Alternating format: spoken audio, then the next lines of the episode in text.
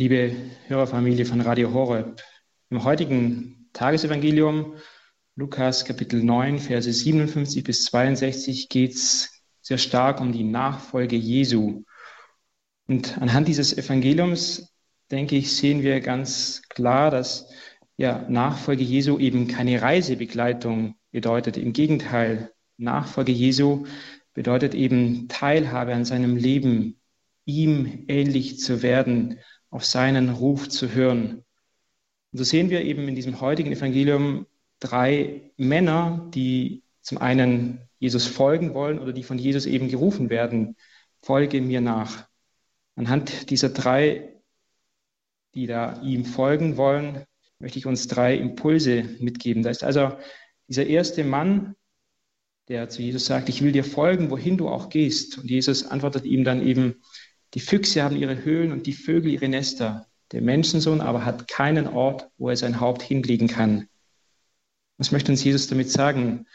Vielleicht, dass wir uns eben nicht einrichten sollen, dass wir uns immer in Bewegung halten sollen. Es gibt in der Kirche ja diesen theologischen Grundsatz Ecclesia semper reformanda. Also Kirche muss sich immer reformieren, muss sich bekehren, muss in Bewegung bleiben muss sich bewegen lassen vom Heiligen Geist, dem Beweger schlechthin.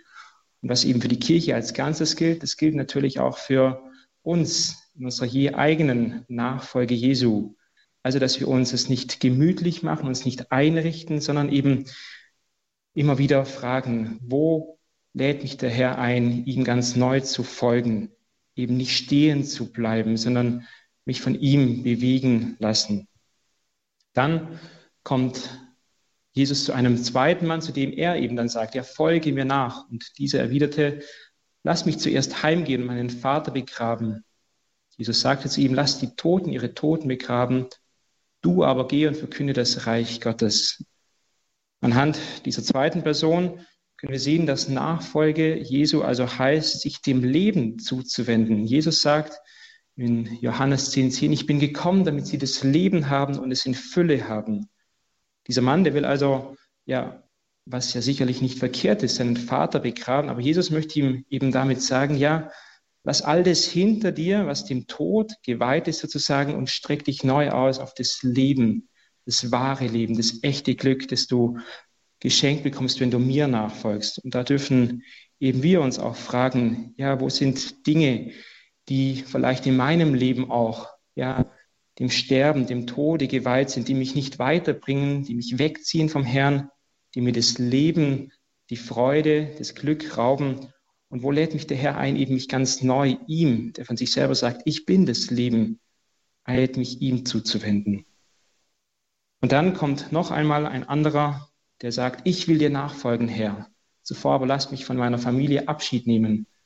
Und Jesus erwiderte ihm, keiner, der die Hand an den Pflug gelegt hat und nochmals zurückblickt, taugt für das Reich Gottes. Auch hier, die Worte Jesu scheinen sehr hart zu sein, aber ich denke, Jesus möchte hier nichts anderes sagen, dass wer ihm nachfolgen möchte, der muss eben immer wieder Dinge auch zurücklassen. Für ja, junge Menschen bedeutet es sicher, egal welche Berufung sie einschlagen, dass sie sich abnaben müssen, dass sie sich frei machen müssen von ihrem Familienhaus, um sich neu auszustrecken auf die neue Berufung, in die Ehe, auf den Ehepartner, im geweihten Leben und im Priestertum oder im Ordensleben eben, ja, ganz Gott sich zu öffnen, sich abzunaben, sich frei zu machen. Aber generell heißt es sich auch, sich immer wieder auch zu fragen, ja, wo sind Bindungen, vielleicht sogar familiäre Bindungen, freundschaftliche Bindungen, die mir nicht gut tun, die mich eher wegziehen vom Herrn und wo der Herr eben einlädt, ja, schau nicht zurück. Keiner, der die Hand an den Pflug gelegt hat und nochmals zurückblickt, taugt für das Reich Gottes. Ich lade uns ein, dass wir anhand dieses heutigen sehr schönen und starken Tagesevangeliums uns ja neu die Nachfolge Jesu begeben, dass wir mit diesem ersten Mann auch sagen, ja, Jesus, ich will dir folgen, wohin du auch gehst, aber hilf mir, hilf mir eben, mich nicht einzurichten, in Bewegung zu bleiben. Hilf mir, dass ich mich dir immer wieder neu, dir, dem Leben zuwende und zeig mir, wo, wo ich vielleicht auch Bindungen trennen muss, mich von ihnen verabschieden muss, damit ich dir immer mehr ungeteilten Herzens folgen kann. Bitten wir heute Gott um diese Gnade, diese Gnade, ihm folgen zu können, die Gnade der Bekehrung, uns ihm immer wieder neu an die Hand zu geben. Und dazu darf ich Ihnen den priesterlichen Segen spenden.